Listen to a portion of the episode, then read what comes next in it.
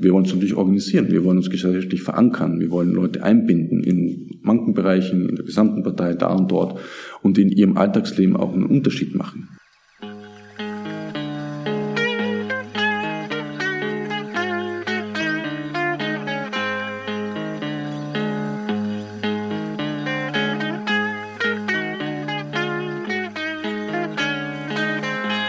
Hallo und herzlich willkommen zum Was tun Podcast. Hier sprechen wir mit Aktivistinnen und Aktivisten über ihre Strategien und darüber, wie man als Linke nicht nur kämpfen, sondern auch gewinnen kann. Wir, das sind Valentin und Inken, wir diskutieren äh, gerne beide über linke Politik und machen jetzt diesen Podcast, um diese Diskussion mit euch zu teilen. Ja, wenn man gerade nach linker Parteipolitik schaut, dann sieht die Lage aktuell in Deutschland ganz schön schlecht aus. Die Linkspartei geht in Streitigkeiten und Flügelkämpfen ohne klares Projekt unter und in den ganzen Debatten, die eigentlich gerade so nötig wären, wie zum Beispiel um Militarismus, Hartz IV oder konsequenten Klimaschutz, da fehlt gerade eine linke Partei einfach wirklich. Genau, und deswegen gucken wir heute gar nicht nach Deutschland, sondern auf einen der linken Leuchttürme in Europa, nach Graz. Da ist es nämlich so, dass im letzten Herbst die KPÖ, die Kommunistische Partei Österreichs, mit 29 Prozent die stärkste Kraft im Gemeinderat geworden ist und deshalb seit dem Winter die 300.000 Einwohner in Stadt von der Kommunistin Elke K. regiert wird. Ja, wir lassen uns praktisch inspirieren und sprechen deshalb heute mit Max Zirngast. Max ist Gemeinderat in Graz und ja, wir haben ihn gefragt, wie linke Parteien gewinnen können. Genau, wir haben das Max gefragt und wir haben aber auch euch diesmal gefragt. Ähm, und zwar danach, was eure Fragen sind und was ihr gerne über die KPÖ wüsstet oder was ihr gerne von der KPÖ lernen möchtet. Und ihr werdet in der Folge verschiedene von diesen Hörerinnen-Fragen hören. Ich freue mich da total drüber. Ich finde, es ist echt gut gelaufen. Ich freue mich auch, wenn nächstes Mal sich auch noch Hörerinnen beteiligen, weil ihr werdet hören, dass es tatsächlich nur Hörerfragen sind. Genau, jetzt aber viel Spaß beim Gespräch, damit ihr nächstes Mal das nicht verpasst, wenn wir wieder eine Hörerinnenfolge machen. Folgt uns auch gerne bei Twitter und Instagram. Dort stellen wir dann praktisch im Voraus nochmal Fragen an euch und ihr könnt uns eure Fragen schicken. Jetzt aber viel Spaß beim Gespräch.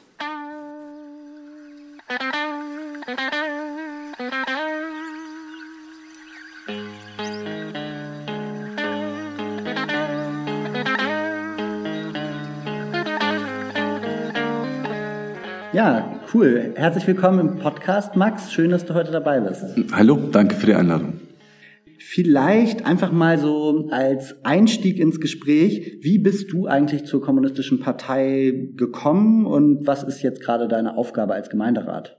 Ich bin eigentlich erst sehr kurz dabei. Ich habe in Wien studiert, also ich bin schon in, in Graz geboren und im Süden von Graz in einer kleinen Stadt, kleinen Dorf aufgewachsen und habe dann in Wien studiert und bin danach in die Türkei gegangen, war vier Jahre in der Türkei, bin 2019 wieder nach Österreich zurück und bin dann eben im Umfeld der KPÖ gewesen. Wir haben 2020 äh, eben auch in Corona-Zeiten ein, ein YouTube-Format gemacht, das ich moderiert habe, das heißt auf Augenhöhe, wo wir sozusagen auch die dadurch, dass wir keine Möglichkeiten hatten, äh, größere Veranstaltungen zu machen, also öffentliche Veranstaltungen, dass wir das sozusagen zum Teil kaschiert hatten und seit März 2021 arbeite ich bei der Partei in Graz, bin Parteisekretär mittlerweile äh, der KPÖ Graz, was wichtiger ist, und auch Gemeinderat, wo sozusagen wir haben 15 Genossinnen und Genossen im Gemeinderat von 48 Mandatarinnen insgesamt und drei Stadtregierungsmitglieder von sieben. Genau. Die KPÖ ist ja eine der ältesten kommunistischen Parteien Europas und wahrscheinlich auch weltweit. An dich vielleicht nochmal die Frage, was bedeutet für dich das K? Was bedeutet für dich Kommunismus, Max? Ja, also ich meine, das ist nicht eine, eine sehr breite Frage. Ich will sie irgendwie nicht ausbreiten, weil, weil, weil da kann man nächtelang durchdiskutieren. Also ich glaube, im Wesentlichen ist es einfach so, dass wir sehen, dass die Welt, wie sie ist, mit all ihren sich immer verschärfenden Krisendynamiken, die sich im Großen und im Kleinen abspielen, von ökologischer Zerstörung, Krieg, Verarmung und dergleichen mehr. Oder wir haben ja auch gesehen, wie das bestehende System in der äh, Corona-Pandemie eigentlich nicht wirklich damit umgehen konnte und überhaupt nicht darauf vorbereitet war, dass das nicht die Lösung sein kann und dass wir eine Alternative brauchen.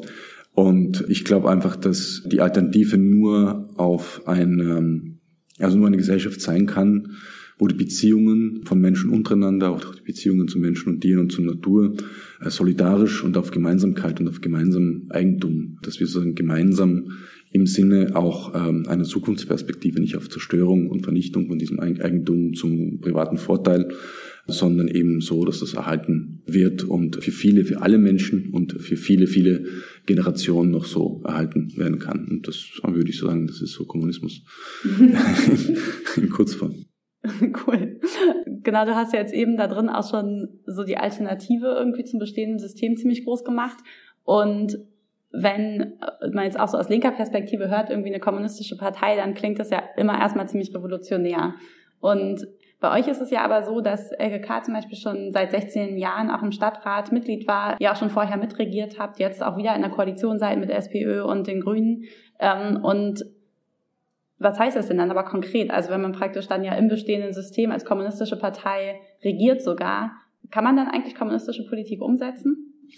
Ja und nein. Also wir können natürlich nicht die Politik umsetzen. Das würde, glaube ich, auch in einer Stadt nicht gehen. Also das wäre utopisch, wenn man sozusagen von, von kapitalistisch verwalteten Städten und, und Verwaltungseinheiten und so weiter umgeben ist und dann als einzelne äh, Stadt sich da ausklingt. Geht vor allem heutzutage schon überhaupt nicht. Also äh, wir leben ja in einer Zeit, wo sozusagen das Kapital ja in alle Räume der Gesellschaft und über den ganzen Erdball sich ausgebreitet hat. Deswegen geht das natürlich nicht. Also die, die Sache ist die, die KPÖ hat in Graz seit 1945 immer mindestens einen Gemeinderat gestellt. LKK selbst ist seit 1993 im Gemeinderat und seit 2005, damals weil äh, Ernest Kaltenecker der Stadtrat war, in den Steirischen Landtag eingezogen ist, also auf eine höhere Ebene, ist sie nachgerückt als Stadträtin für Wohnen, dann 2017 für eine Periode für Verkehr und jetzt wieder, also als Bürgermeisterin und auch für Wohnen und Soziales zuständig.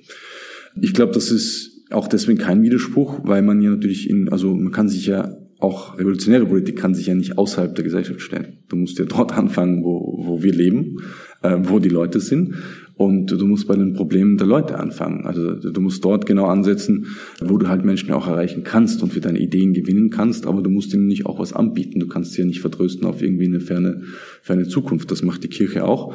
Du, du musst ihnen konkret auch Hilfe anbieten, ihre Lebenssituation verbessern, sei es durch Hilfe, die du sozusagen freiwillig machst, was wir ja, also was unsere Funktionäre in der Stadtregierung oder auch im Landtag äh, dadurch machen, dass sie große Teile ihres Gehaltes abgeben, direkt an Menschen in Notsituationen, wo die halt meine Miete nicht zahlen können. Da geht es mal darum, also um es auch konkret zu machen, weil immer nur gesagt wird, naja, ihr verteilt halt Geld oder so. Ne? Da geht es mal darum, okay, eine Person kann die Miete nicht zahlen, steht vor einer Zwangsräumung.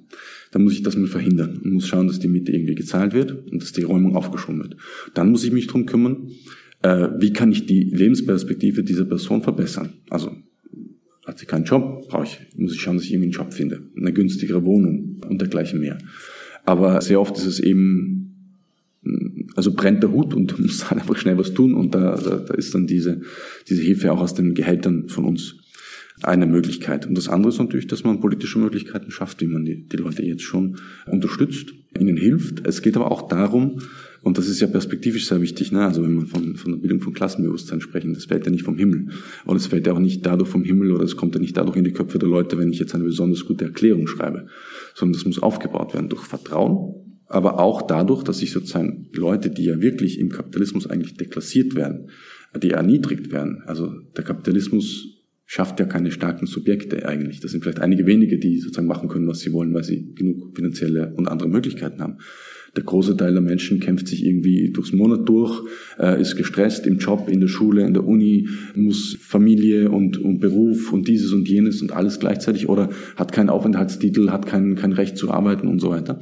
Und denen muss man ja auch mal Mut machen, also Selbstbewusstsein stärken, sie aufbauen. Äh, und das ist, glaube ich, eine ganz, ein ganz wichtiger Teil unserer Arbeit. Mhm. Das heißt, ich versuche mal zusammenzufassen, so ein bisschen nicht Verelendungsstrategie, sondern Organisierung und revolutionäre Reformen letztendlich auf den Weg bringen. Einer unserer Hörer, Kai, hat uns gefragt, ob es vielleicht auch Momente gab, wo ihr so das parlamentarische System vielleicht eher als Fessel empfunden habt und ob du davon vielleicht erzählen könntest, wenn es was gibt. Also ich, ich glaube, die Herangehensweise ist vielleicht nicht die richtige, wenn man sagt, das ist eine Fessel. Es ist nicht vollkommen klar, dass wir innerhalb des bestehenden Systems nicht das umsetzen können, was wir wollen, dass wir nicht die Mittel haben und dass natürlich äh, eine Koalition mit anderen Parteien, die natürlich in einigen Punkten auch andere Ansichten haben, ist ja auch Logisch, also sonst wären sie, wäre sie eine Einheitspartei. Und äh, die Mechanismen, die halt im Moment existieren, sind natürlich teilweise beschränkend für das, was man machen will oder ja, gerne hätte. Aber das ist die falsche Herangehensweise, glaube ich, und das haben wir auch nie so äh, gewählt. Das ist, was es ist.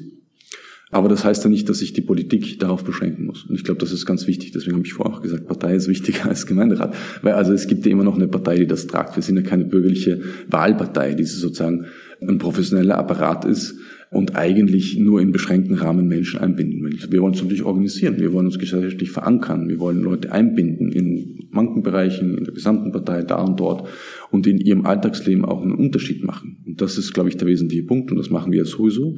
Und da ist das parlamentarisch insofern eine Fessel, als es natürlich vor allem jetzt in der Verwaltung einer doch Stadt, großen Stadt für österreichische Verhältnisse, für Deutschland nicht, dass das natürlich Ressourcen braucht, klar. Und die Ressourcen, die kannst du dann halt nicht dort einsetzen, wo sozusagen gesellschaftliche Organisierung stattfindet, wobei das natürlich zusammengedacht werden muss. Klarerweise die Politik, die wir im Gemeinderat machen, das ist ja sozusagen auch Teil der Glaubwürdigkeit, die wir haben, wenn wir das gut machen.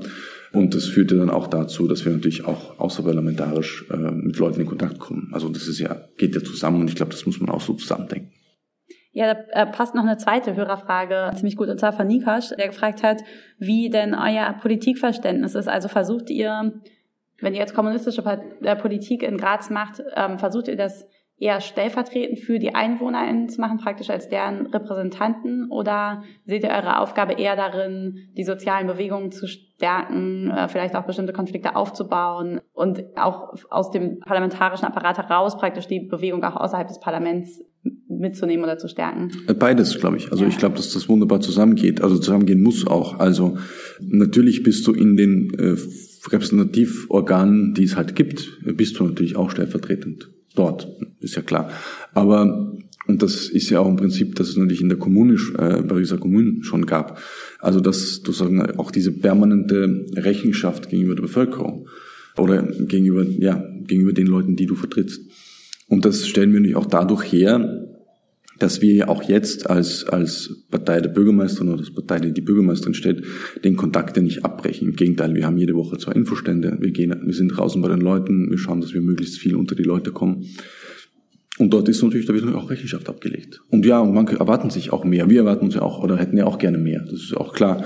Aber das muss man auch aushalten, dass das so ist. Ne? Also das ist klar, dass dann manche sagen, ja, warum enteignet ihr nicht? Oder warum beschneidet ihr noch nicht noch mehr von den Reichen? Das hat die Möglichkeiten beschränkt, aber wenn man sozusagen ehrlich auf diese Sachen eingeht, dann wird das ja auch ernst genommen. Und das ist, glaube ich, ein ganz wichtiger Punkt dass man eben da auch immer äh, zuhören muss und das ernst nehmen muss. Und das andere ist natürlich, dass wir eben mit unseren eigenen Mitteln, die wir haben, mit der Partei, mit, sei es mit Unterschriftenkampagnen, mit Kampagnen insgesamt, im Moment haben wir gerade eine Petition zum Thema Pflege, äh, die wir auch mit Unterschriften aufziehen, am Laufen, dass wir natürlich auf diese mit diesen Mitteln sozusagen auch gesellschaftlich Einfluss nehmen. Und dann gibt es natürlich auch noch gesellschaftliche Bewegungen unabhängig von uns. Und das ist ja auch gut so, dass es die gibt, Klimabewegungen, äh, feministische Bewegungen und so weiter. Und ich würde mir wünschen, dass die noch viel stärker werden, weil das ja dann auch wiederum unseren Spielraum erweitern würde. Mhm. Ich, äh, sozusagen, du hast jetzt ja gerade ja schon eine Strategie angesprochen, nämlich so innerparlamentarische und außerparlamentarische Politik sehr stark zusammenzudenken und auch zu verzahnen und auch sogar als Partei praktisch die außerparlamentarischen Möglichkeiten im System irgendwie stark wahrzunehmen und zu nutzen. Eine weitere strategische Frage oder Frage, die ich super interessant finde, die ich mich strategisch aber bei euch erstelle, ist, dass ihr ja die ich das Gefühl habe, dass Bürgernähe fast so eine Art strategische Komponente hat. Also es ist was, was ich ganz viel gelesen habe über euch, dass ihr A, super viel erreichbar wart und seid. Du hast das jetzt gerade nochmal gesagt, ihr geht auch nach wie vor raus zu den Bürgerinnenständen und recht da mit den Leuten und seid ihnen auch rechenschaftspflichtig sozusagen. Ich glaube, in einem Artikel, den ich gelesen habe, stand aber auch so was ähnliches wie, ihr seid eigentlich eine Mischung aus ähm, karitativem Verein und Partei. Und das äh, finde ich als Strategie total interessant, so nah an die Menschen ranzugehen, zu gucken, wo eigentlich die Probleme liegen und daraus auch politische ähm, Strategien zu entwickeln. Wenn du dafür ein gutes Beispiel hättest oder vielleicht sogar auch ein politisches Beispiel, würde mich das total interessieren, total diesen Prozess nochmal genauer weil du dazu noch mal ein bisschen mehr erzählen könntest. Also ein Beispiel könnte sein, es gab eben in Graz vor ein paar Jahren auch die Idee von der damaligen Stadtregierung, eine Gondel auf einen Berghügel am Stadtrand zu bauen, der sozusagen als Naherholungsgebiet benutzt wird. Und das hat auch den, einfach den Hintergrund, dass der Wintertourismus ja Schritt für Schritt einfach auch durch die Klimaerwärmung zurückgeht oder halt zumindest keine Expansionsmöglichkeiten mehr hat und die äh, Gondelkonzerne oder die diese Seilbahnen und Gondeln und so weiter herstellen, das sind auch zum Teil österreichische Konzerne, das mittlerweile Städten anbieten, dass sie diese Gondeln äh, machen. Teilweise auch so als Prestigeprojekte, wo, wo die Konzerne mitfinanzieren. Und das hätte dazu geführt, dass ich glaube, so zumindest viele tausend Bäume sozusagen gefällt worden wären und eigentlich eine ziemlich große Geldverschwendung für ziemlich wenig realen Nutzen. Und da haben wir einerseits Unterschriften gesammelt, wir haben aber auch ähm, sehr viele Versammlungen, vor allem in den Bezirken oder, oder, oder Vierteln um dieses Gebiet herum, also am, am, Fuß des Berges sozusagen gemacht oder nicht nur dort, aber eben auch dort vor allem in Wirtshäusern, wo auch immer, wo sozusagen die offen waren und wo zum Beispiel auch Vertreterinnen von anderen Parteien waren, wo auch Vertreterinnen der, der ÖVP waren, die sozusagen dann für die Gondel dort agitiert haben. Aber die große Mehrheit der Bevölkerung war eigentlich dagegen und das hat sich dadurch gezeigt, das sind nicht unbedingt Viertel, wo wir traditionell stärkste Partei waren, aber bei der letzten Wahlen haben wir in all Wahlsprengel heißt das sozusagen vom, vom technischen Verwaltungsding her, äh, in allen Sprengeln, die rund um den Blabutsch, also um diesen, diesen Hügelberg herum liegen, stärkste Partei geworden sind. Und ich glaube, das ist so ein Beispiel und sagt, okay, es gibt ein konkretes Problem.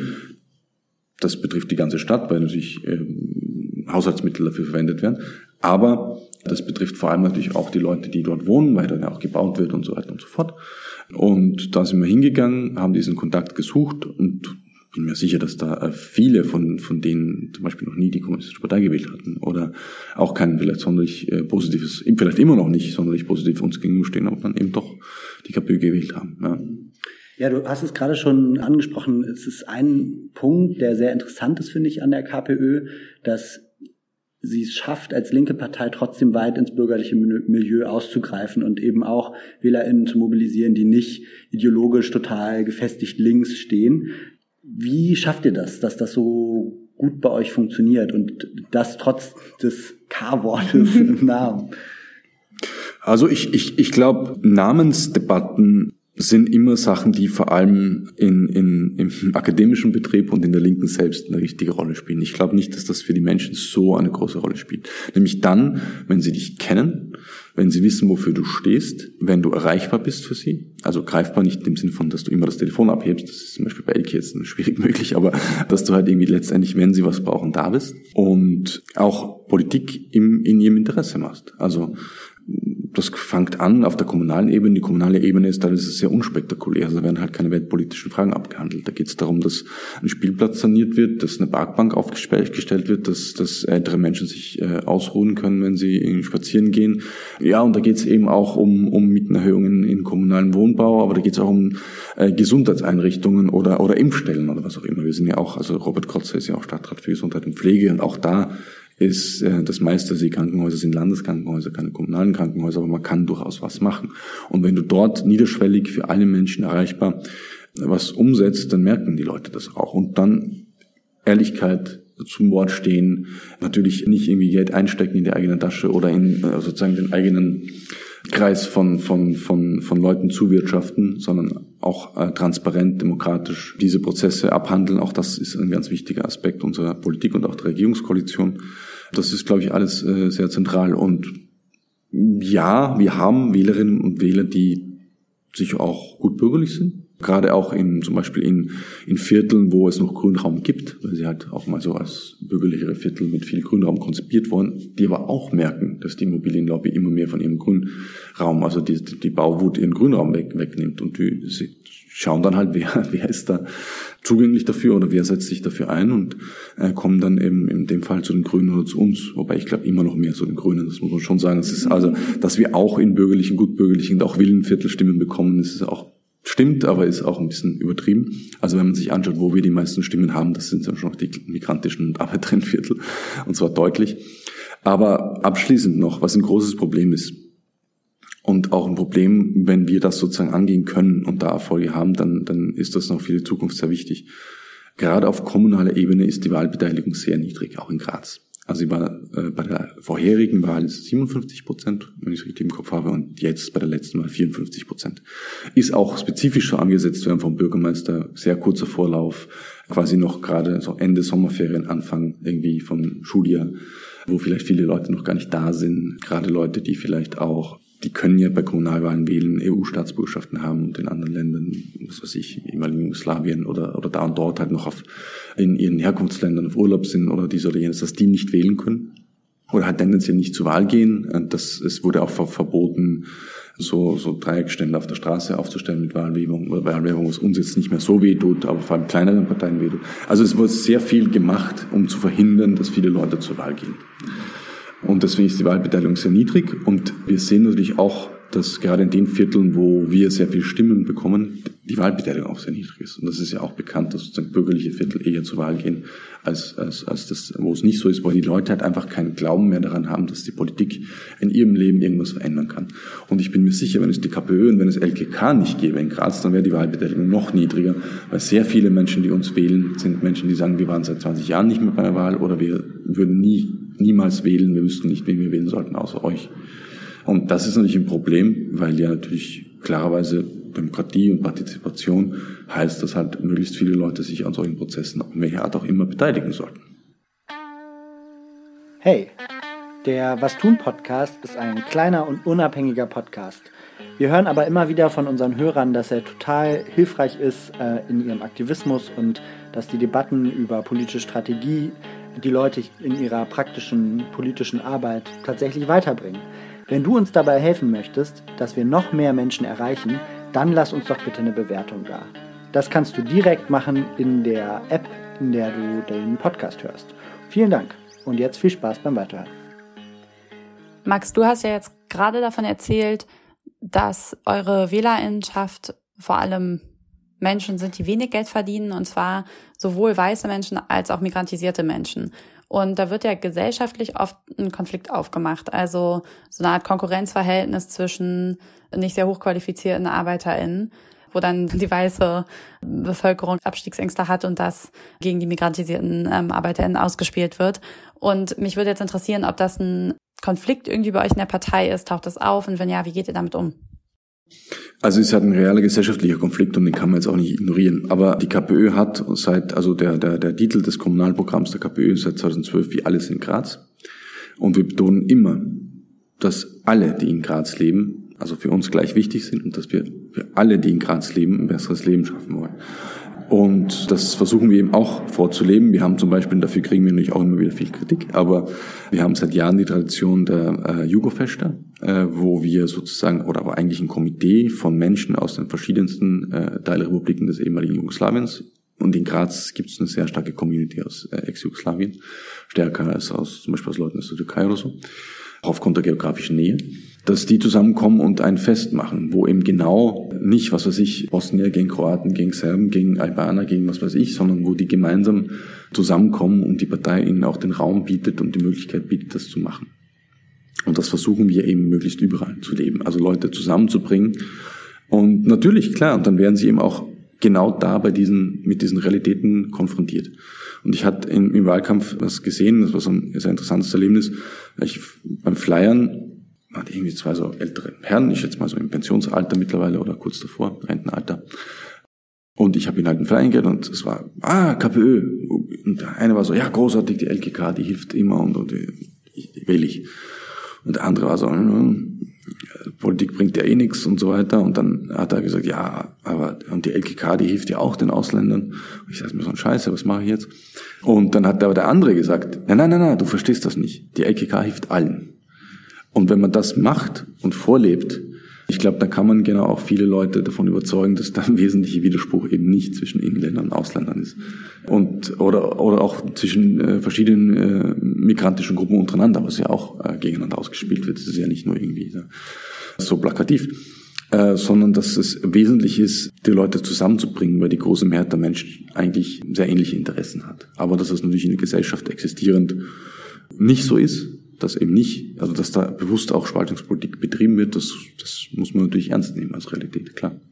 Es gab noch einen ganz interessanten Bündnisfall zwischen diesem linken und dem bürgerlichen Lager, was in, das in der Recherche für unser Interview aufgetaucht ist, nämlich ein Bündnis zwischen ein Stück weit ein Bündnis zwischen KPÖ oder LKK und äh, der Kirche. Magst du vielleicht das kurz? Jetzt war ein Artikel, den ich gelesen hatte, wo LKK gemeinsam interviewt wurde mit einem, ich glaube tatsächlich katholischen Priester sogar, der eine sozusagen, der eine Hilfseinrichtung für wohnungslose Leute geleitet hat und Genau, und sozusagen, sie saßen da zusammen und sagten dann beide so ungefähr, er sagte, ja, ich bin kein, auf jeden Fall kein Kommunist, ähm, aber äh, die LKK sozusagen setzt sich hier seit vielen, vielen Jahren für ähm, gute Wohnungspolitik ein und das ist mir am wichtigsten. Und sie sagte, ja, ich bin nicht christlich, aber man muss sozusagen wertegetrieben Politik machen und das ist mir am wichtigsten. Und genau, es war sozusagen kein Bündnis im offiziellen Sinn, aber es war wie so ein gesellschaftliches Bündnis für halt die Leute, denen es in der Stadt am schlechtesten geht und die am aller allermeisten Politik brauchen und auch am allermeisten brauchen, dass sich äh, Menschen für sie einsetzen. Mhm. Und das fand ich ein total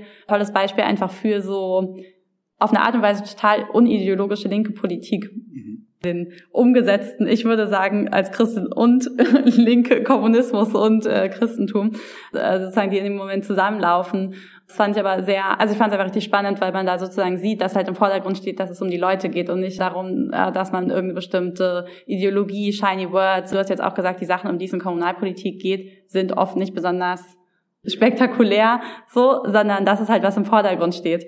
Das fand ich einfach cool. Ja. Mhm. Vielleicht, wenn ich da einmal kurz einhaken ja. darf, mit der nächsten Hörerfrage. Danny hat nämlich gefragt, warum eigentlich die KPÖ vor allem da auf kommunaler Ebene in Graz so erfolgreich ist, in der Bundespolitik aber eine viel kleinere Rolle spielt. Könntest du da vielleicht noch was zu sagen, wie, was da deine Analyse ist? Also vielleicht noch kurz zu dem letzten, was du gesagt hast. Also ich glaube, es ist sehr wichtig und Elke betont das auch immer wieder. Man muss das leben, was man sagt. Man muss die Werte auch tatsächlich leben, die man vertritt. Das, das ist eben genau das, was dir dann auch Glaubwürdig Tatsächlichkeit, äh, tatsächlich Glaubwürdigkeit bringt.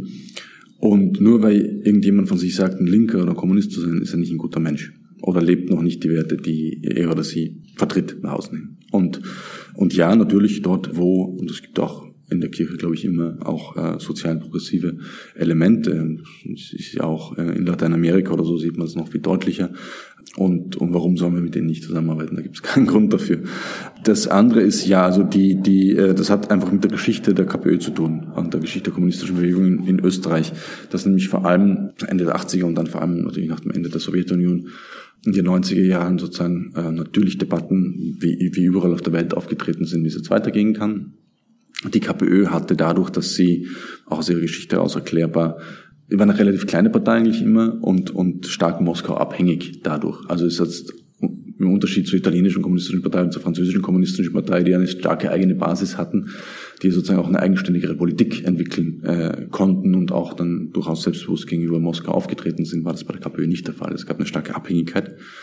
Und da war natürlich dann die Frage im Raum, wie es weitergeht. Und ähm, da hat sich dann die Steiermark und Graz sukzessive in eine andere Richtung entwickelt äh, als in der Bundespartei.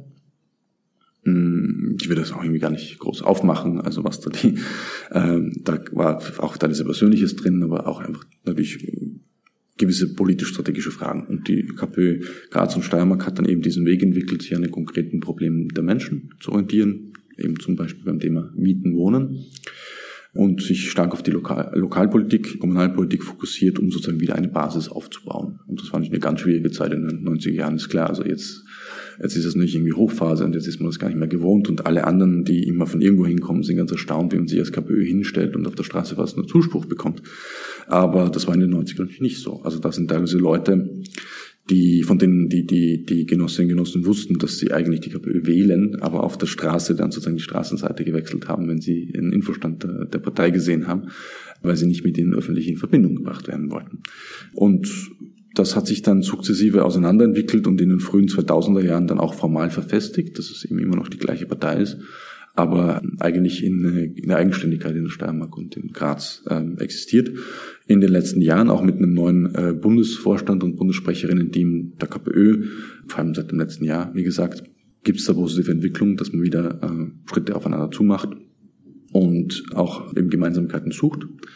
Und ich glaube halt, was wir sehen abschließend ist nämlich dort, wo sozusagen das kommunalpolitische Modell verfolgt wird, wie ja zum Beispiel auch in Salzburg, wo äh, Kai Michael Dankel für die KPÖ, KPÖ Plus dort als Bündnis an Graz orientiert eine Politik macht, dass er da durchaus großen Erfolg hat. Und wahrscheinlich, also ich hoffe und ich gehe auch irgendwie davon aus bei der nächsten Wahl auch, dass sich in, in, in konkreten Ergebnissen niederschlagen wird in Salzburg. Und ich glaube, das ist der Weg, wie wir eine Basis wieder aufbauen können und wie wir natürlich auch Genossinnen und Genossen dann haben, die Erfahrung auch mit, mit Kommunalpolitik haben und mit Gremienarbeit. Das braucht man halt einfach auch.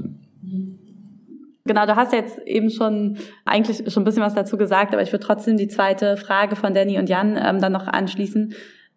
Und zwar äh, schon irgendwie trotzdem, du meintest jetzt, es gibt wieder mehr äh, Berührungspunkte auch mit der gesamtösterreichischen KPÖ. Gibt es da eine gemeinsame Strategie? Irgendwie gibt es auch jetzt eine Strategie, mehr Rathäuser zu gewinnen, das jetzt Salzburg gerade schon angesprochen. Aber ist das was, was so größere Ausweitungsmöglichkeiten irgendwie auch hat? Oder ist es eigentlich eine relativ lokale Strategie, die auch in dem lokalen Rahmen jetzt in der Steiermark begrenzt bleibt? Also ich meine, natürlich würden wir uns freuen über alle, freuen wir uns über alle Erfolge der KPÖ in ganz Österreich. Und wie gesagt, ich glaube, dass es auch in Salzburg oder in anderen Städten, in anderen Bundesländern vor allem noch ein bisschen weiter Weg bis ins Rathaus sein wird. Man muss aber dazu sagen, dass die KPÖ Steiermark nicht nur in Graz erfolgreich ist. Also wir haben in, in Trofeiach, kleine Stadt, im, im Industrie, ehemaligen Industriegürtel oder immer teilweise immer noch, der Obersteiermark, in der Moormürzfurche, in Trofeiach eine Vizebürgermeisterin, in Leoben und Dittelfeld, Stadträte, viele Gemeinderäte, Gemeinderäte in den Gemeinden und eben auch im Landtag, im Steirischen Landtag zwei Vertreterinnen, also im Landesparlament. Und ich glaube halt, dass, wie soll ich sagen, es gibt eine gewisse Diskrepanz der politischen Realität in der Steiermark und im, im, im restlichen Österreichs. Und das ist natürlich auch klar. Also der, der Stand, wo man, der Ist-Stand ist ein ganz anderer. Also wenn ich mal in der zweitgrößten Stadt Österreichs 29 Prozent habe und die Bürgermeisterin und im Landtag, was ganz wichtig ist, was eine andere Ebene ist, auch äh, Vertreterinnen habe, und auch eine Club-Fraktion ist das bei euch, habe, dann ist das ein ganz anderer Stand, als wenn ich in einem Bundesland halt ein paar Gemeinderäte in Gemeinderäte habe. Was auch gut ist und wo wir natürlich auch hoffen, dass das mehr wird, weil je mehr, desto besser. Aber der, der Ist-Stand der Politik ist einfach ein ganz anderer. Also, dass man sich irgendwie gemeinsam hinsetzt und eine Strategie entwickelt, äh, in dem Sinne gibt es nicht für Lokalpolitik, ist aber vielleicht auch nicht notwendig, weil der Witz von Lokalpolitik ist ja, dass sie sozusagen lokal ist und dass die Probleme in Salzburg nicht die gleichen sind wie in Wien und nicht die gleichen sind wie in, in Graz. Auch in Wien ist Wohnen und Mieten ein Thema, aber äh, in Wien habe ich halt auch, ich glaube, 25 Prozent äh, gemeindeeigene Wohnungen, die von letztendlich von der SPÖ Wien kontrolliert werden. In Salzburg habe ich halt aufgrund der spezifischen Geschichte von Salzburg ein sehr hohen Anteil an Eigentumswohnungen. Aber auch dort wird äh, mit dem Politik gemacht, weil die anderen irgendwie 50 Prozent der Gesellschaft halt doch auch Mieterinnen und Mieter sind und durchaus auch erfolgreich. Aber die Schwerpunktsetzung wird noch nicht immer anders sein und man bezieht sich da auf die lokalen Möglichkeiten und die lokalen Themen, die es gibt. Ja, klar. Aber der Austausch findet jetzt äh, sehr viel intensiver statt, dass man sich einfach austauscht, auch zu zentralen Themen, um das abschließend zu sagen, die halt klarerweise sind, Wohn, Miete, äh, Pflege und dergleichen. Ne? Mhm. Du hattest ja jetzt schon mehrfach gesagt, dass ein wichtiger Schwerpunkt eurer Arbeit eben das Thema Mieten sind. Einer unserer Hörer, nämlich Marc, hat sich gefragt, wie es denn mit, zum Beispiel mit der Verkehrswende aussieht. Wie versucht ihr vor Ort in Graz als KPÖ die Verkehrswende voranzutreiben und ja, was ist da euer Ansatz? Ja, also das ist eine gute Frage, es auch so ein zentraler Punkt ist, wie, wie sich oder wie man heute Stadtpolitik macht. Also Verkehr und Wohnen sind einfach ähm, die Grundlagen. Also wenn das sozusagen, wenn es da hackt, dann, dann, dann hackt es überall anders auch. Formal gesehen ist das Verkehr und das Stadtplanungsressort in, äh, bei den Grünen in unserer Regierungskoalition. Also Stadträtin Judith Schwendner ist dafür zuständig politisch. Aber natürlich sind Verkehrsfragen einfach auch, weil sie vom, vom Finanzvolumen her äh, immer eigentlich das umfassendste sind, das muss natürlich sowieso auf einer höheren Ebene. Also es ist nicht was, was man in einem Ressort äh, entscheiden könnte. Und man muss auch dazu sagen, es wird gerade sehr diskutiert. Ich habe ähm, ja auch eine Sondersitzung im Grazer Gemeinderat verpasst, deswegen, aber wo es um das Thema ÖV ging. Finanziell gesehen ist das auch was, nämlich wirklich zukunftsorientierter Ausbau äh, des öffentlichen Verkehrs, den die Stadt Graz alleine mit ihren Ressourcen nicht stemmen kann. Da braucht sie sozusagen Unterstützung vom Land und vom Bund. Eine Radoffensive ist beschlossen worden. Also in Graz ist der Anteil äh, von Radfahrerinnen und Radfahrern relativ hoch im Vergleich zu Wien. Hat auch damit zu tun, dass die Stadt kleiner ist und die Wege kürzer sind. Und natürlich deswegen auch der öffentliche Verkehr nicht so ausgebaut ist. Es gibt kein U-Bahn-Netz. Die ÖVP wollte eine U-Bahn, aber äh, das, glaube ich, ist, kann man sagen, mittlerweile ist vom Tisch. Aber da wird sozusagen äh, über die nächsten Jahre hinweg wird das Radnetz, Radwegnetz ausgebaut. Gleichzeitig gibt es einen Konsens, einen ganz klaren Konsens, dass es einen Ausbau des Straßenbahnnetzes braucht. Das ist ist leider sehr viel Zeit verschlafen worden, also auch in der Stadtplanung in den letzten 20 Jahren unter der Vorgängerregierung, wo sehr viel gebaut wurde und neue Stadtgebiete erschlossen wurden, aber der, der öffentliche Verkehr teilweise sehr zaghaft oder gar nicht ausgebaut wurde. Da haben wir jetzt schon einiges auf Schiene gebracht, dauert natürlich in der Umsetzung. Also solche Projekte sind Großprojekte, die brauchen, bis sie realisiert sind.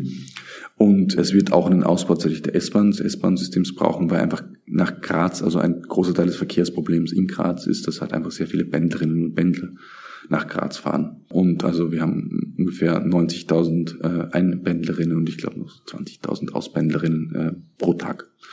Und ein, und ein guter Teil dieser, dieser Wege wird mit dem Auto zurückgelegt. Das heißt, wenn man sozusagen das S-Bahn-Netz ausbaut und das braucht das Land, das ist ja auch das Umland sozusagen dann integriert natürlich, also der Bezirk um Graz herum heißt sowieso Graz Umgebung, aber auch darüber hinaus, braucht man das Land einfach und, und, und auch die österreichischen Bundesbahnen, um den Ausbau voranzutreiben. Und das ist jetzt alles das, was diskutiert wird und hoffentlich auch bald beschlossen wird. Wie gesagt, die äh, endgültige Entscheidung liegt nicht in unserer Hand, weil da geht es um mehrere Milliarden, natürlich perspektivisch auf 15, 20 Jahre. Und da brauchen wir einfach Unterstützung von Land und Bund. Hi, sorry für die kurze Unterbrechung. Du hörst den Was tun Podcast. Und wenn dir gefällt, was du hörst, dann abonnier doch jetzt den Podcast auf Spotify, Apple Podcasts oder wo auch immer du ihn gerade anhörst. Vielen Dank und dann viel Spaß beim Weiterhören. Dann habe ich aber noch eine Frage zur Kultur. Und zwar, wenn man über die KPÖ liest, dann fällt mir auf, ähm, dass, sie, dass da einfach wenig große Töne gespuckt werden. Also LKK hat am Anfang von immenser Demut vor dem Amt gesprochen. Ich habe aber auch von dem grünen Koalitionspartner Statements gelesen, die eher in die Richtung geht von, wir müssen jetzt halt diese Projekte für die Leute äh, umsetzen, aber es geht ja nicht darum, sich selber Prestigeprojekte zu bauen. Und ich finde es sehr bemerkenswert tatsächlich, weil ich das Gefühl habe, dass es richtig oft in Parteien äh, Probleme gibt damit, dass sich entweder Einzelpersonen krass profilieren wollen oder auch in sozialen Bewegungen, dass man immer gerne so ein großes shiny Projekt haben möchte. Aber äh, genau, es schwer ist, Leute dazu zu kriegen äh, und sich dafür zu motivieren, halt tatsächlich die vielen Sachen mit den Leuten umzusetzen, die aber nicht besonders prestigeträchtig sind. Und äh, ich weiß nicht, ob du dafür eine Erklärung hast, aber wenn es eine gibt, würde es mich total interessieren, wie ihr es hinbekommen habt, so eine Kultur zu etablieren und ja offensichtlich auch sogar in der Koalition ziemlich weit weiterzutragen, eher als so eine Form von Politikstil. Mhm. Also ich glaube, also ein Punkt, warum auch die Menschen uns gewählt haben, war, dass sie wirklich äh, genervt waren von der Selbstherrlichkeit und den, den Großprojekten, von denen dann viele nie verwirklicht wurden, aber wo dann doch durchaus viel Geld in die Planung und, äh, und so weiter schon gesteckt wurde, der Vorgängerregierung. Also und ich glaube deswegen auch, das ist nicht das, was die Leute wollen. Die wollen, dass was weitergeht und nicht, dass irgendwelche Hochglanzprojekte entworfen werden, die dann vermutlich eh nicht umsetzbar sind und wenn sie umgesetzt werden würden, eigentlich eher desaströs wären. Das andere ist natürlich ein, ein, ein wesentlicher Aspekt unserer Politik, äh, unseres Politikstils ist, dass wir keine Sachen versprechen, die wir nicht halten können, die, oder wo wir wissen, dass wir das nicht halten können. Klar, es gibt Dinge, die hätte man gerne, die gehen halt in der Form nicht.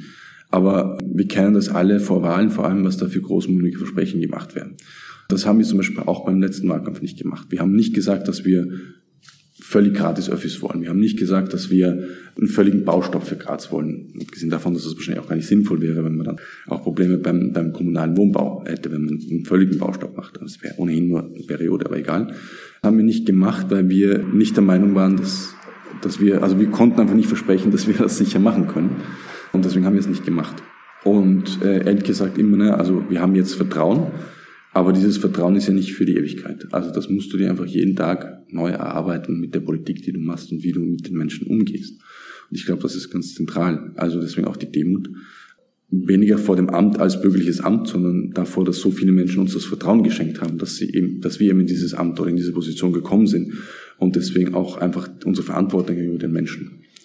Und äh, was nicht auch von der Institutionalisierung dieser Kultur her ganz wichtig ist, ist, äh, ist eben zum Beispiel die Gehaltsobergrenze damit eben niemand in der Partei abhebt. Also du kannst halt, oder wie soll ich sagen, wenn du von deinem Gehalt her dich völlig von dem entfernst, was Menschen im Durchschnitt haben, zum Leben haben, dann wirst du halt irgendwann auch nicht mehr Politik für die Leute machen, weil du halt auch die, die Lebensrealität dieser Menschen nicht mehr nachvollziehen kannst. Und das ist ja auch eine lang stehende Tradition. Also das gab es ja eben auch schon in der Pariser Kommune, dass eben dort die, die, die Beamten, die führenden Beamten und so weiter eben nicht mehr verdienen sollen als ein Durchschnittslohn. So. Und das leben wir, das machen wir so.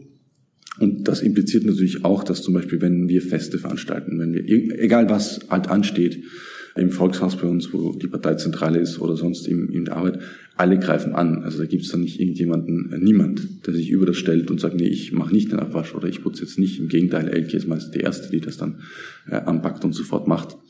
Und das ist einfach gute alte Tradition der KPÖ und ich glaube, mittlerweile ist das so institutionalisiert, das würde, würde einfach auch sofort herausstechen, wenn das jemand nicht so machen würde und negativ auffallen.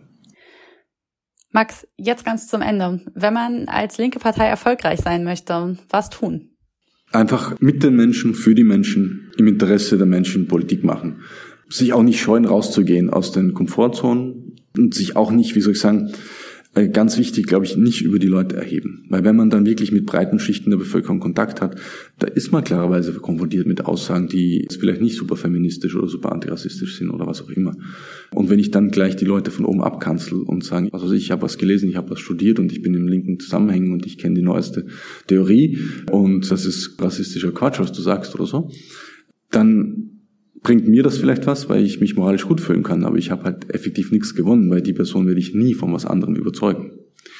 Das ich, ist klar, dass das nicht immer angenehm ist. Ich muss das dann auch aushalten können und sanft einfach dadurch, dass man aufzeigt, dass es eine Alternative gibt oder dass es eben vielleicht nicht die Ausländerinnen und Ausländer sind, die dafür sorgen und die der Grund dafür sind, warum es Leuten schlecht geht. Weil die Erfahrung, die sie haben, dass ihnen nicht gut geht, dass es in dem Job scheiße geht, dass sie schlecht bezahlt sind, dass ihre Mieten zu hoch sind, die ist ja real. Die Erfahrung ist ja real. Und es gibt ja auch eine, also ich meine, es gibt ja auch einen breiten kapitalistischen Medien- und Bildungsapparat, der zum Teil auch natürlich Zusammenhänge verschleiert oder halt verkürzt zeigt. Also den gibt's ja auch. Also den gibt's ja auch mit, also man darf ja nicht unterschätzen, dass, dass das, was da alles in den Köpfen der, der Leute herumspuckt und da muss man halt einfach konsequent dagegen arbeiten. Und ich glaube, es ist eben ganz wichtig, dass man sich nie für was Besseres hält und einfach vorlebt, die Werte vorlebt, die man selbst vertritt und versucht, möglichst schon die Gesellschaft zu antizipieren im Rahmen, die man gerne hätte. Und das immer mit und für die Menschen macht. Ja, dann vielen Dank fürs Interview, Max. Ich nehme super viel mit und ich glaube, ja, auch wenn die KPÖ nicht die Blaupause ist für den Erfolg der Linkspartei in Deutschland, dann sind es doch wichtige Erfahrungen, die wir, ja, über die wir nachdenken sollten, wenn wir, wenn es darum geht, über den Weg nach vorne zu diskutieren. Danke, dass du bei uns im Podcast warst. Danke euch für die Einladung. Vielen Dank.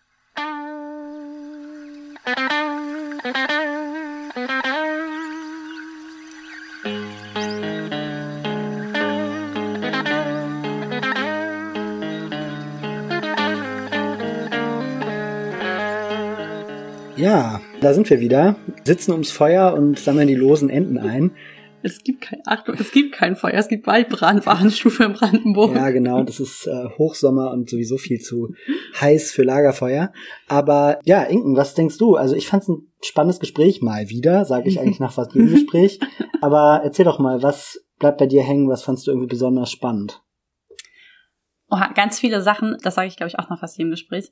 Aber eine Sache, die für mich besonders heraussticht, ist die Kultur, in der die da unterwegs sind. Also diese sehr, sehr starke Zurückgenommenheit, auch so eine Demut vor dem Amt irgendwie. Also mich hat ja fast zum Teil an, ich glaube, den einen Satz, den Max gesagt hat, der ist original Angela Merkel tatsächlich auch. Und zwar das Verständnis von, wir dienen der Bevölkerung und nicht, wir führen sie an. Oder sozusagen, wir begreifen diese Führung als, auf der Englisch würde man sagen, Service an die Menschen. Und das finde ich halt eine echt besondere Sache, sich das auch in so einer Parteistruktur, wo es ja ganz viel darum geht, dass einzelne Menschen wichtig sind oder einzelne Menschen sich besonders wichtig fühlen und sie ja mit ihrem Amt auch auf eine Art und Weise so ausgestattet werden, sich das zu erhalten. Äh, das finde ich total besonders und ich finde auch besonders daran, dass es halt, weil wir hier mal über Strategie sprechen, es ja sogar so eine Art strategische Komponente hat, zu sagen, also die Menschen waren halt auch richtig abgefuckt davon, dass in Graz vorher die ÖVP sich halt selber am wichtigsten genommen hat und sie halt dann die ganze Zeit dachten, dass sie die coolsten, die coolsten Menschen sind und äh, ihnen das alles zusteht und sozusagen dann fast wie so eine Art Strategie zu benutzen, zu sagen, nee, wir sind für euch da, ihr wählt uns hier rein, aber es ist unser Privileg, dass wir für euch da sein dürfen und dass wir euch repräsentieren können. Und das finde ich eine tolle Haltung, sowieso ethisch, aber ich finde es spannend, dass sie ja auch politstrategisch funktioniert. Mhm. Ja, ich würde sagen, ich glaube, ich war richtig überrascht in dem Gespräch. Also ich hatte irgendwie so ein bisschen erwartet, dass da jetzt jemand kommen würde, der so uns erzählt, wie es geht. Und mhm. so sagt, okay, linke Parteien müssen das und das und das tun und das machen wir richtig und wir haben hier den Masterplan, wie alles gehen muss und ihr könnt euch das letztendlich so abschauen und dann seid ihr auch erfolgreich und so weiter. Und das, mhm. das, das ist halt alles nicht passiert, sondern der Tenor, so wie ich ihn gehört habe, war eher, guckt konkret, wo ihr seid, guckt konkret, was die Leute brauchen, arbeitet mit den Leuten gut zusammen, versucht auch, euch auch nicht irgendwie zu verkämpfen in irgendwelchen ja, in irgendwelchen linken Grundkonflikten oder so, wenn die nicht vor Ort einfach ganz konkret super relevant sind. Also so wie dieser eine Punkt, den, Max, den Max gesagt hat, von so, ja, wer gehört jetzt zur Arbeiterinnenklasse dazu? Sind das irgendwie nur die weißen österreichischen Arbeiterinnen oder sind das auch irgendwie Leute, die aus dem Ausland zugezogen sind, die mhm. migrantisiert sind und so weiter? Und da hat er einfach eine super klare Positionierung so. Die ist für alle, also praktisch LKK und die KPÖ in Graz sind für alle Menschen da, die sie brauchen. Und das ist deren Kompass. So. Genau, das fand ich irgendwie überraschend und irgendwie auch inspirierend. Mhm. Und ich fand auch cool daran und auch sehr spannend, dass sie ja diese Kultur von nicht abheben, sogar institutionalisiert haben über die Gehälter. Mhm. Also es ist schon ganz schönes Commitment, auch da, da zu sagen, man arbeitet eigentlich nonstop und hat eher eine 70-Stunden-Woche und verdient dafür halt, ich weiß, ich habe jetzt vergessen, wie viel es ganz genau ist, aber nicht besonders viel Geld, wenn man mit der, in der Wirtschaft, mit einem vergleichbaren, in der vergleichbaren Ausbildung und einem vergleichbaren Standing sozusagen deutlich mehr verdienen würde. Und das finde ich halt cool, sich dafür tatsächlich das halt nicht nur so auf Freiwilligkeit basierend zu machen oder zu sagen, ja, nee, wir bleiben ganz viel im Gespräch und dadurch an den Leuten dran sind, tatsächlich sich materiell die Grundlage zu schaffen dafür, auch tatsächlich mhm. an der Lebensrealität von Menschen ganz nah dran zu bleiben. Ja, genau, und auch mit dem Geld dann wieder auch wieder umzuverteilen, ganz ja. konkret, ne, dass praktisch einzelnen Fällen eben geholfen wird mit dem eigenen Geld, das finde ich auch nochmal so eine ja. enge Kopplung, also nicht nur selber weniger Geld haben, sondern auch das eigene Geld Leuten zur Verfügung stellen, die es dringend brauchen, also das finde ich nochmal so ein mhm. Doppelding. Mhm. Aber jetzt nochmal Hand aufs Herz, Inken, also wenn du jetzt ich, also Max hat sich ja mehr oder weniger hm. äh, geweigert, diese Frage zu beantworten. Aber so, wenn du jetzt sagen müsstest nach dem Gespräch, ich meine, wir haben sind in die Folge gestartet mit der Frage so, okay, oder mit der Diagnose Linkspartei in Deutschland ist irgendwie am Boden. Ja, was muss die besser, also was muss hier in Deutschland ein linkes Parteiprojekt besser machen, damit das funktionieren kann? Mhm. Also ob die Linkspartei noch zu retten ist, habe ich mir nicht so sicher. Ich glaube, wenn ich jetzt für ein fiktives linkes Parteiprojekt sprechen würde, würde ich sagen, den Laden zusammen mit Leuten schmeißen, sich selber nicht zu wichtig nehmen. Das ist natürlich immer leicht leichter gesagt als getan, aber ich glaube, genauso versuchen, so eine Kultur zu etablieren, die materiell auch einführen und dann tatsächlich erreichbar sein für die Leute und die Politik daran ausrichten, was die konkreten Bedürfnisse der Leute an dem Ort sind, wo man die Politik macht. Also ich könnte mir vorstellen, dass das in Berlin auch ganz stark Mietenfragen wären wo viele Leute entmietet werden. Ich könnte mir aber auch vorstellen, dass es vielleicht an anderen Orten eher sowas wie Elektrizität und sozusagen Stromabschaltungen sind, dass es vielleicht an noch anderen Orten auch sozusagen der Zustand des Hausbestandes ist, also sowas wie Sanierung.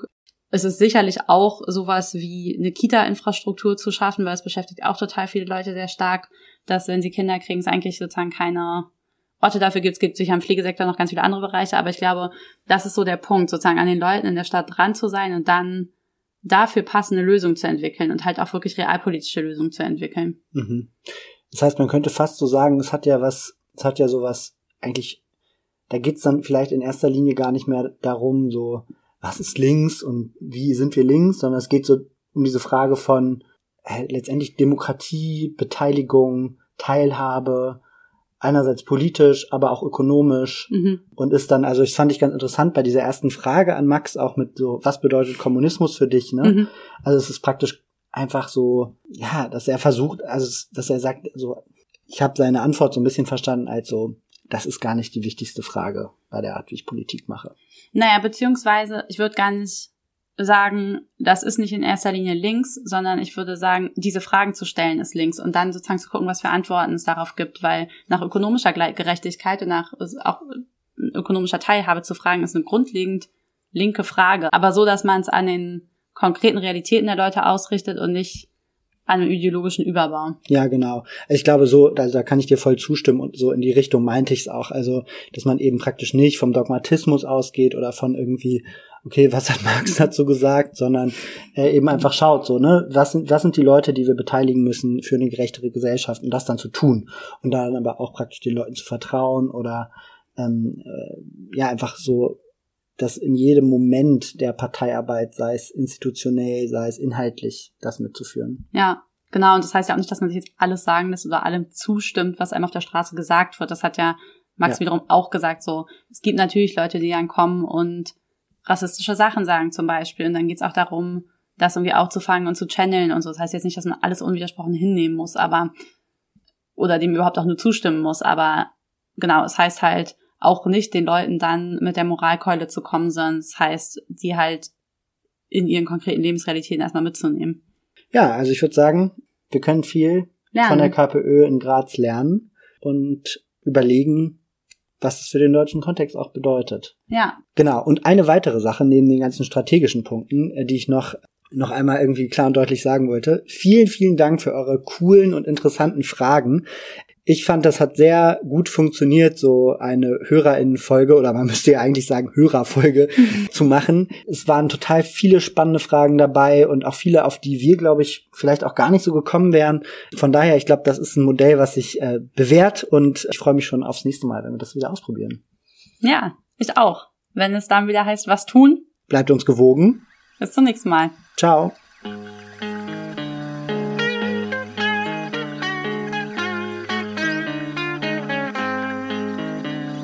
Das war der Was tun Podcast. Konzept und Redaktion Valentin Isen und Inken Bermann. Schnitt Julian Schlumberger. Die Musik kommt von Richard Waterman.